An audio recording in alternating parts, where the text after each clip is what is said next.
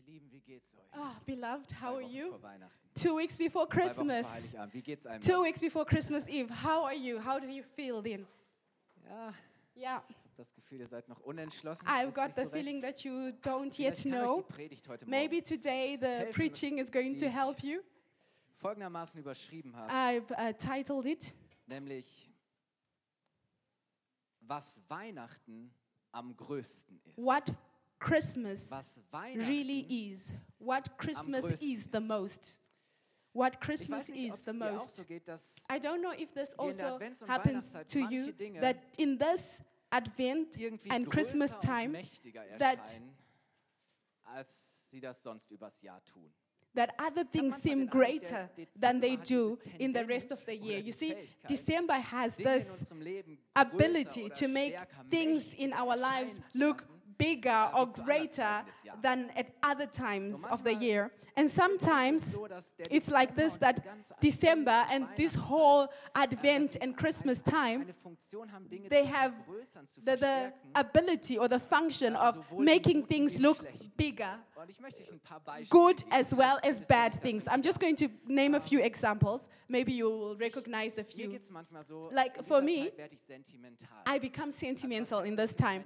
What do I mean with Ähm, saying ich sentimental? I mean, mich gerne so, man- I start to remember things. I look back at the year, and so often memories, beautiful mom- memories, become Und du denkst so, much ah, more weißt du noch, beautiful. And I think, ah, war? remember how beautiful it was. Ah, you know, memories become more beautiful. Or when I think about the family, a, a, a nice family. In these times, then a nice family becomes the best family that you can ever have. I mean, great children become the best children ever. You know, when they're well dressed on Christmas Eve and the haben und dann Christmas presents have been packed, uh, uh, unpacked, and you're at the Christmas tree and playing with their presents, and you've du liegst dann finally auf dem Sofa, schaust uh, taken all the paper, the wrapping paper away, and you're tired on the sofa, and you're looking at your children, and you just feel, ah, and you think, do I not have the best children in the world, the sweetest du an dein children? Or when you think of your home, ähm, there are many, statten ihr Haus schön aus, you know, who dekorieren und nett decorate their homes. eine geschmückte Wohnung, but das Zuhause in A decorated home Ort auf der Erde. becomes actually the most beautiful place in the house. You see the lights that are shining, you know, everything is decorated so well. This atmosphere of music, and you smell this lovely scent in the air, and you think, oh, don't we have a beautiful home? You know, I'm so excited to celebrate Christmas in our new home. We uh, moved in April. I love it. I know at Christmas Eve, I'm going to say to my wife, ah, don't we have a beautiful life? So, Yeah. so auf einmal merkst du, So you just realize that your home becomes the most beautiful place on the earth. It's so comfortable, it's so romantic. You don't want to be in any other place. Oder wenn du an, an Or Genießen denkst, an when you think about like die du genießen enjoyment, the things that we can enjoy in this time, all the sweeties and uh, delicious food. You know, at Christmas, you use a little more money maybe for your wine or something. Then you realize that it's not only well with you, it's really well with you. You see, wow, you know, how well it's going for us in our lives that we can enjoy all these things. I hope this is how we feel. So often it's like this that this Christmas time it really strengthens the positive. It, it makes it much bigger because you get a sensibility for these things. But the dass die Dinge difficult thing. Is that this can also work in the other das direction. Gute und Schöne, das That wir haben, das wir You don't only ähm, noch besser sehen als experience the beautiful things that you have as much more beautiful, but also the bad things, the difficult things now also come out. You experience them more difficult. intensiver, fühlen sich In this Christmas time, the challenges and the fights and the, the problems you have in your life, sometimes they seem much bigger than in the rest of the year. When I think about finances, Das ganze Jahr über schwierig. wenn you know, the whole year it's quite difficult. When the finances are difficult, you have to calculate every month. You have the feeling that it's too little, it's not enough. You know, the financial uh, pressure really grows in December. You know, when you start to think, I have to buy, buy presents, the family is coming, and I just don't want to seem cheap. You know, I want to be abund- uh, uh, generous. I want something beautiful to put on on these nice days. And all these things come into your mind. And now, even the bills are coming. Your in- car insurance, it comes November or December all the time, you know. You know, and uh, I have two repairs in this year, so now my insurance is even higher. So the financial pressure grows in December. You know, when you already have financial pressure, it rises in December. Oder wenn du an, an Or when you think of relationships, so auch schon where relationships are maybe already stressed and difficult, where maybe it's a complicated patchwork family and you don't know who's going to who, when, which Christmas day, which child is going where, which grandparents are where, on which day. It becomes so complicated. Maybe you've managed the whole year in your whole the whole year to run away from certain family members, but latest Christmas Eve then you can't hide away from them anymore. So, relationships that are already complicated, family situations that are already complicated, become mega complicated in this time. It's never beautiful, but in the Christmas time, you actually probably feel this pressure more. Now you are sitting with them round the table and you're supposed to be happy and merry and pretend that everything is well. It's very difficult. Or when you think of loneliness, you know, if someone already feels lonely, then the Christmas time can actually become the most loneliest time of the year because everyone is going to their family, everyone has been invited somewhere, everywhere there are people, Und du hast das Gefühl, and you have the feeling, who do I have? To whom can I go? With whom can I spend Christmas? And so you're sitting there alone and feeling like the loneliest person on earth. And I think it's not just something that can just uh, be ignored. It, the most difficult things feel more difficult in this time. And for this reason, there's a statement this morning Christmas is so etwas hier. is like something like this. It's like a magnifying glass. You look through the magnifying glass, uh, glass, and things look bigger and much more intensive than they did in the rest of the year. Christmas has got this ability, this this this um, habit of making things look bigger and stronger than they do throughout the rest of the year. The good things look much more beautiful. How lovely! But the difficult things look even much more difficult. Und wenn all And das, was wir mit Weihnachten verbinden, when everything that we connect or think about when we think of Christmas and what we are supposed to do with it, you know, it's got a lot of expectations, what other people put on me or expectations I put on myself.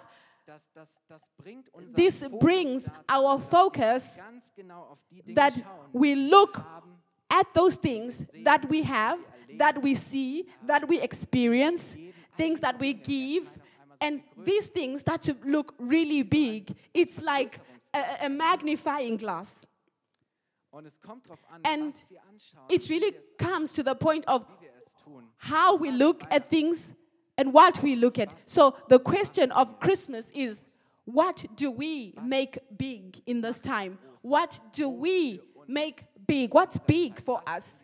What is great? What is important for us in this time? What is the decisive thing for us in this time? So I named some of these things that we put our focus upon, the things that we concentrate upon. But the Bible encourages us to have a new way of looking at the things, a new insight, a new sight to look at them differently, much differently than you would normally do. And a great example is a person that uh, for whom this worked out for it's Mary, the mother of Jesus. She was a young lady, she was a teenager, and out of the heavens, God comes to her and says, I have a plan. I want to send my son onto the earth. I'm going to become a man, and you will be pregnant, and you are going to give birth to this child, and you are going to name him Jesus, the Savior of the world. Amazing. So you can't even imagine what this meant for Mary because she was only engaged to Joseph and now she's pregnant. Catastrophe. Catastrophe. Joseph actually wants to break this engagement. She's disappointed. She's thinking, Mary, how could you do this to me? What happened? And you know, his whole pressure from his whole family is thinking, I have to uh, push her away. And an angel comes to Joseph and says, Joseph, this is all correct. Nothing went wrong here. Mary Mary as your wife and remain with her, stand at her side. And you can imagine what this really meant for the two of these people the pressure, the stress. I believe they had all the reason in the world to be frustrated, to become uh, depressed. They didn't even know how this is going to all happen practically. You know, I mean, how do you get pregnant from God? You know, how do you take care of God? You know, as a child, how do you, you know, uh, do you do it like how you raise any other child? Like all these things. Uh, do you, you know, have like a special uh, book of, of um, ways, you know, to take care of him? Am I able to take care of this child? I mean, she had no idea. She had no idea what was coming towards her. You know, she could have looked at other things and made other things greater. But what does she do? She magnifies, she exalts God. And so let's just read. Just read a part. This is in Luke 1 from verse 46 to verse 55. In many Bibles, this place uh, is named the praise, the praise of Mary, or the song of Mary. And this is a song of praise that Mary sang. I think she was at her auntie, and who was also pregnant at that time. Uh, God had also his hand in that uh, game. You know, this is where uh, John the Baptist is born. And she knew what Maria was talking about. She could understand Mary. And so Mary sings this song and she says, And Mary said, My soul does magnify the Lord, and my spirit has rejoiced in God my Savior. For he has regarded the low estate of his handmaiden. For behold, from hereafter all generations shall call me blessed. For he that is mighty has done to me great things, and holy is his name. And his mercy is on them that fear him from generation to generation. He has showed strength with his arm. He has scattered the proud in the imagination of their hearts. He has put down the mighty from their seats and exalted them of low degree. He has filled the hungry with good things, and the rich he has sent empty away. He has helped his servant Israel in remembrance of his mercy, as he spoke to our fathers, to Abraham, and to his seed forever. Wow. Wow. What a song of praise. How great this is. Um,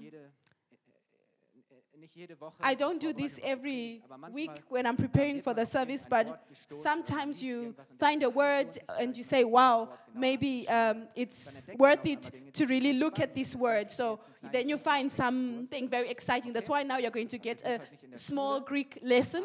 We're not at school, but at the beginning, at the beginning of the song, the first word in Greek, this word is translated into German or English with magnify. You know, you can just show this word on the overhead. This word in Greek is called megalino. Megalino. And this word comes from the verb megas. You all know mega. You know what mega is? Mega is big, great. You know, it's like bigger, bigger. It's like mega. It's like big. And this word that starts, that's in the beginning here. When you literally translate it, it says to make big or to make bigger. das erste Wort, So this is the first word, you know, make big, make bigger. So Mary makes God mega. She Und wisst ihr, im Deutschen makes him bigger. You know, in Germany it's a pity. You know, many translations say, you know, magnify, Lobpreis, Lobpreis auf or some songs say, uh, uh, just, you know, magnify. But bedeutet noch besser in. English, I think it really comes out further. In English it says, My soul magnifies the the Lord. My spirit rejoices in God, my Savior. My soul magnifies the Lord. Und to magnify heißt genau das. Und to magnif uh, magnify means to make bigger. It means to, to honor, you know, to, to really glorify. You know, als das hier, magnify in English is not anything different than, you know, this magnifying glass. You know, it's a magnifying glass. It's something that makes Und ich finde bigger, that makes stronger, that makes intenser. And so. I, I find it amazing that this word means to make bigger. So Mary makes God bigger. She magnifies him. She magnifies him greater than everything else. Her, everything was in chaos, her feelings, her sie entscheidet sich insecurities. But she dass sie Gott in decides that in this größer macht als alles situation, she is going to magnify God. Higher than all these other things. She's going to look high to God and say, God. I'm looking up to you. You are the one I look up to. You are the greatest.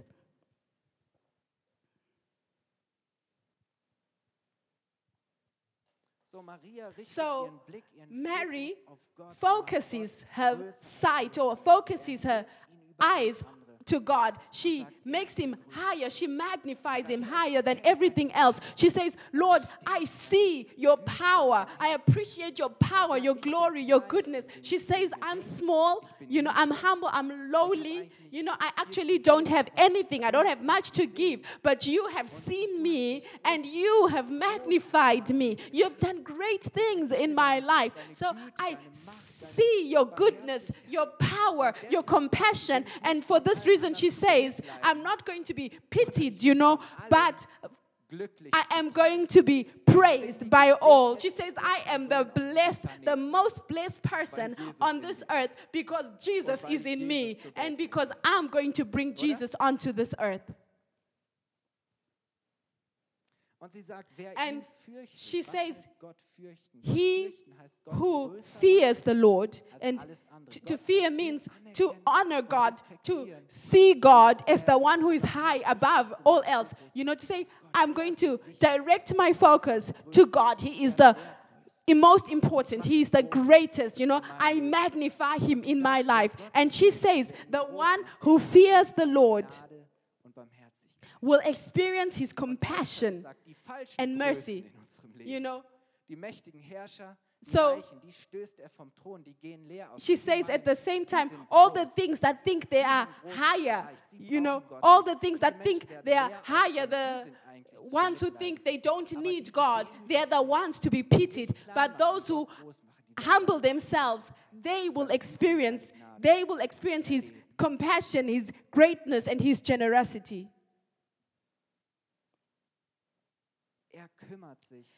He takes care, He fills the hungry with good things.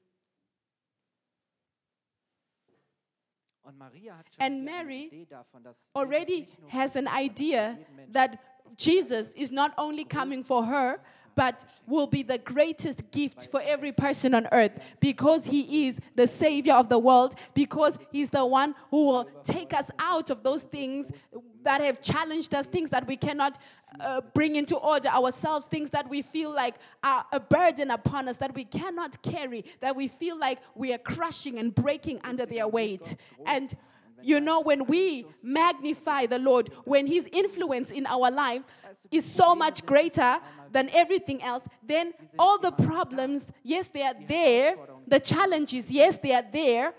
But you, be, you, you receive a new sight, a new perspective, because now you have God in your boat. God is in on your because God is much, much greater than everything else. And when you have God, then you know you have the greatest. You have more than enough of what you need. And everything else becomes smaller. It becomes unimportant because you know that God is with you.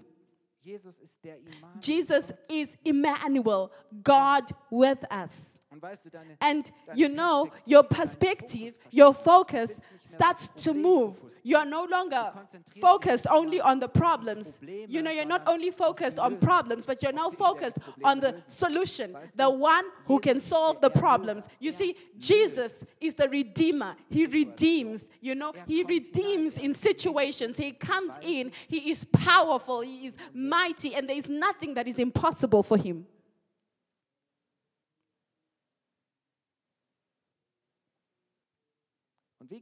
And how great it is when we, dass wir an Weihnachten und in this Christmas time, nur auf uns selbst when we don't concentrate only on ourselves, when we only when we don't only look on what we have, was wir essen, when we on, don't only think on who we are meeting, what we are eating, how the children are Sagen, hey, mein behaving, you know, but to say my first and greatest focus is Jesus.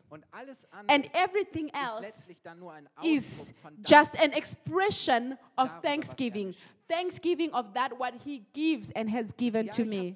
To say, hey, maybe I don't have everything, but if I have him, then I have everything and I have the greatest thing.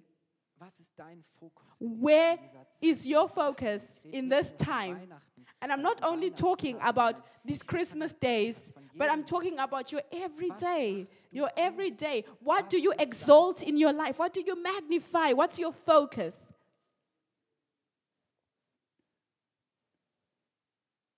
Weißt du, wenn du auf, You know, auf Jesus schaust, when you look für seine Güte, to Jesus, when you look to God and you magnify Him for His love, for His goodness, for His greatness, then it does something with you. It changes something in your heart. You start to see things differently. You start to, to, to, to weigh things differently, to value them differently. So you can go differently with your situations. The Bible says we were created to magnify the Lord, to honor Him. And I believe that when we do that, then it will be better with us in our lives. When we make ourselves low and we exalt Him, that's the best thing that we can do. Und deswegen möchte ich dich And for this reason, I want to encourage you magnify Him in your life, magnify Him higher than everything else, make Him the greatest thing in your life. Merkst du, dass Maybe you realize that things in your life have moved and you've set wrong priorities and you are focusing on wrong things and you've lost the focus and you haven't seen God anymore and you have no idea of His greatness, of His love, of His compassion anymore. Hey, Christmas time, especially these days, are a good and wonderful chance to say, God, God should play a role, a greater role in my life than He has before. And not only in this time, not only in these days, days but in every day. And I just want to ask you Was würde sich in deinem what would change in your life wenn du seiner Güte, if wenn du seinem Willen und seinen Plänen erlaubst, if you would allow his plans, his goodness, and his thoughts to change or to come into your thoughts, to come into your life. You know, if you would allow him to come in your life as great as he is, what would change in your life? What could change in your life? Do you believe that this change is worthy to say, hey, this God must become greater and greater and greater in my life?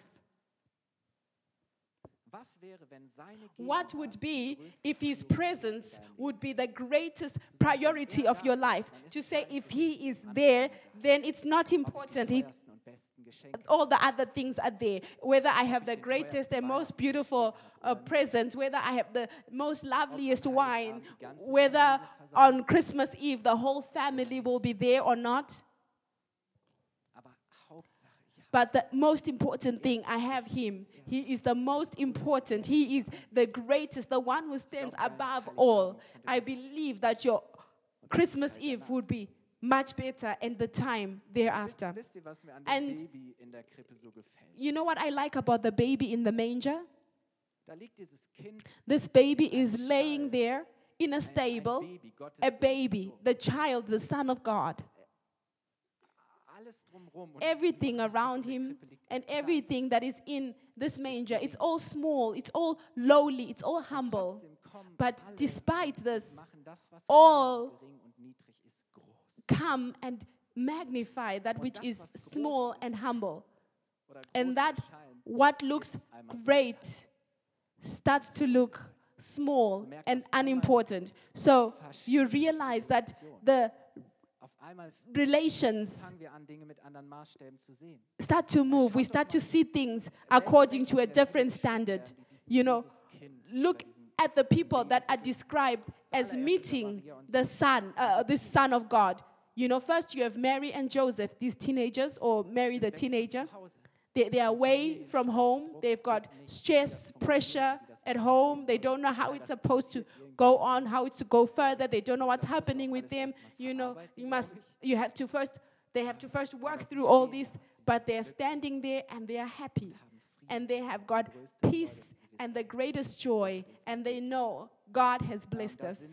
Sind auf einmal steht der And next thing, the heavens are open and you have the choirs of heaven, the choirs of heaven, of angels, you know, uncountable, you know, innumerable. And they are there and fangen an, dieses they begin to worship this child. You know, the whole heaven, it explodes in praise. Boom. It's powerful. Die Engel und wisst ihr, the angels. And now you have the shepherds. You know, shepherds were people that were so despised. They were a group of people who were so du kannst nicht despised. You know, they used to say about the shepherds, you can't trust them, they are thieves. And this is why they couldn't even speak in front of a court because no one listened to their voice. It meant nothing. You know, so they were the outsiders. They were always in the field outside. No one knew who they were or what they were doing. They were really outsiders. They were social outsiders, you know. They were really, aber sie sind die Ersten. uh, uh, uh, there was really that boundary, you know. But they are the ones who experience, uh, uh, get to know of it first that you are going to find a child in a, a manger wrapped in swaddling clothes, and they go there and they honor this child, they magnify him, and they celebrate. And then you also have these wise men. Last week we spoke about these wise men. These were mighty, mighty, influential men, and they came out of a palace. Das waren die, They die Berater des, des Königs. were the advisors of a king.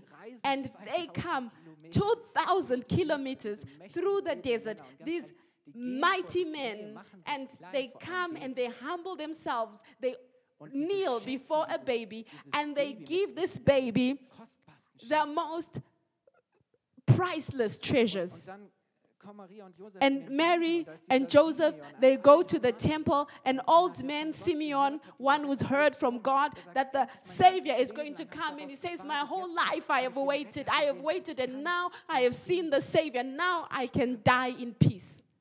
Und dann kommt da Hannah, And then Anna comes. She's an old lady. war eine Witwe, She was a widow. Her husband died very early, and she had said, From this moment, im I'm going to live for the Lord day and night. I'm going to serve the Lord. And even she comes to this Jesus child, and she can't do any other thing but to praise him and to magnify him and to exalt him above all. Now, just look at this group. Now, you've got John the Baptist, a wild guy in the desert. He's screaming there, shouting in the desert, and people are running to him. And he says, Hey, you know what? I have to become less while he becomes greater. You know, I'm just here to prepare the way. I'm just here to say, Hey, the great and mighty Savior of God is coming. So when you look at all these people Mary, Joseph, the angels, the shepherds, the wise men, Simon, uh, uh, Anna, and John the Baptist, whether great or small, whether poor or rich, whether young or old, whether close or far, all of them, they magnify the Jesus. At this place, at the stable, nothing else is more important. The only important thing is that this child is magnified. This child is greatest. And you see, each and every one of us need Jesus. Whether you are young or old, whether you're poor or rich, whether you're far away from God, whether you've got the feeling of being close to Him, it doesn't matter. Each and every one of us need God, and God must become magnified. magnified. And in the presence of God, everything gets a different uh, a sight, a different uh, relation. The things that seem big, they become small. And the things that seem so important to us in this world, you know, those things, they don't play a great role anymore. They become small and humble and unimportant. And. This is what God also wants to change in us. I just want to invite you to get up And jetzt noch ins Gebet. I just want us to go into prayer now as we get to the end. Yeah? You didn't think it's quite a short preaching today? Ich kann auch kurz, oder? Ich hab you know, I can also preach quite, um, you know, in a short time. I feel I said every important thing. Weißt du, wer Jesus You know, Who looks towards Jesus? The one who focuses upon Jesus, he receives peace.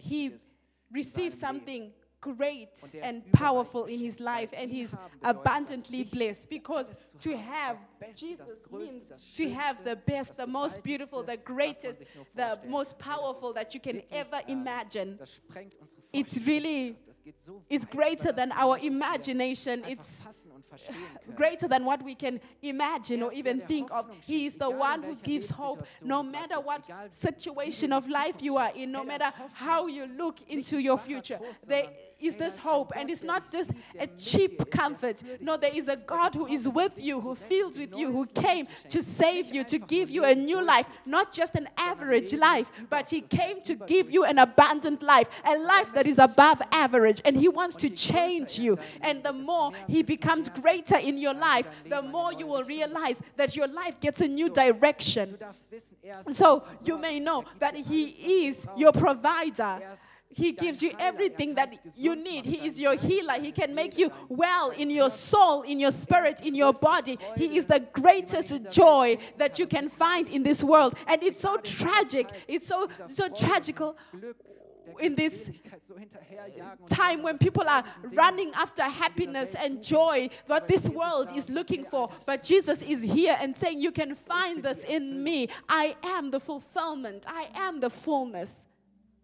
Er he is the life. ich dich ermutigen, And for this reason, I just want to größer sein als encourage you. Let. Jesus become greater than everything else in your life. So this year at Christmas, Bild gesprochen, nimm you know, just Lupe in die take literally so to say mal nicht so take a all die Dinge, auf die magnifying glass. you know don't look at the things that you normally look at, the things that are normally so important. but say i'm taking a new focus. I'm concentrating i'm focusing upon jesus and i'm letting him be magnified become greater and greater and greater. Magnify him. magnify him. Put your concentration upon him. You know the christmas joy starts with jesus and everything else round about. They're just an expression of thanksgiving and joy of that what we have through him and in him. so go with this perspective. Go with this in die nächsten sight in your next days. Don't let yourself be stressed, you know, just maybe cancel a few things that are not so important, you know, and just reduce, reduce, you know, and say, I just want to take this time and I just want to concentrate on Jesus. And for this, I just want to pray that this would be successful for you, that Jesus in these days and even in the new year would become magnified and greater and greater and greater in our lives. We just want to do this. Uh, Jesus, I thank you that you came to open our eyes. I thank you that you are the greatest present that a person can have. I thank you, Father, that you want to help us through your Holy Spirit to open our eyes, that, to, that you are the greatest and the most important thing that we can have. Lord, you see, especially in this time, how we so often or, how things become uh, greater and become so important. And i ask you that you help us even in this time that we really have the right focus and the right wisdom that we receive this new uh, peace that you come in and you change our hearts, that we can uh, deal with the things differently, that we can say, hey, there may be challenges and problems, but God is there and God is great in my life, and there's nothing that I should be afraid of in my life. Thank you, Jesus. Jesus, ich bitte dich, dass Lord, I jetzt reinkommst in ask you that you come into every heart, jetzt groß und that gewaltig und mächtig you in das Leben von be magnified and exalted and come Jesus, wir wollen magnified and exalted in the life of each person here. und im neuen As a Jahr wollen wir church, we want to magnify your life in this time, your name in this time and in the year to come. We want to magnify you and magnify you and magnify you. Your honor must become greater and greater. Your name and you should become the most important erleben, wie wir thing in this place. When people wie wir dich come in and see how we dass sie- dass sie celebrate you and how we praise you and worship you, that they just feel that Jesus is so big and Jesus is so Geist, dass du great. Thank you, Holy Spirit, that you awaken this faith, that you let it grow in us. Lord, you are the greatest, you are the best in our lives, and we thank you. We thank you that you are come, that you have given us this great present, that you loved us so much, that you were ready to pay the greatest price that anyone could ever pay. You gave your life that we could have real, real, true, and eternal life. In Jesus' name. Amen. Amen. Amen. Do we want to just say thank you to Jesus? Lass uns ihn noch mal groß Amen. Let's just magnify him. Jesus, du bist Thank you. Jesus. Jesus, you are great. We celebrate your goodness and your grace.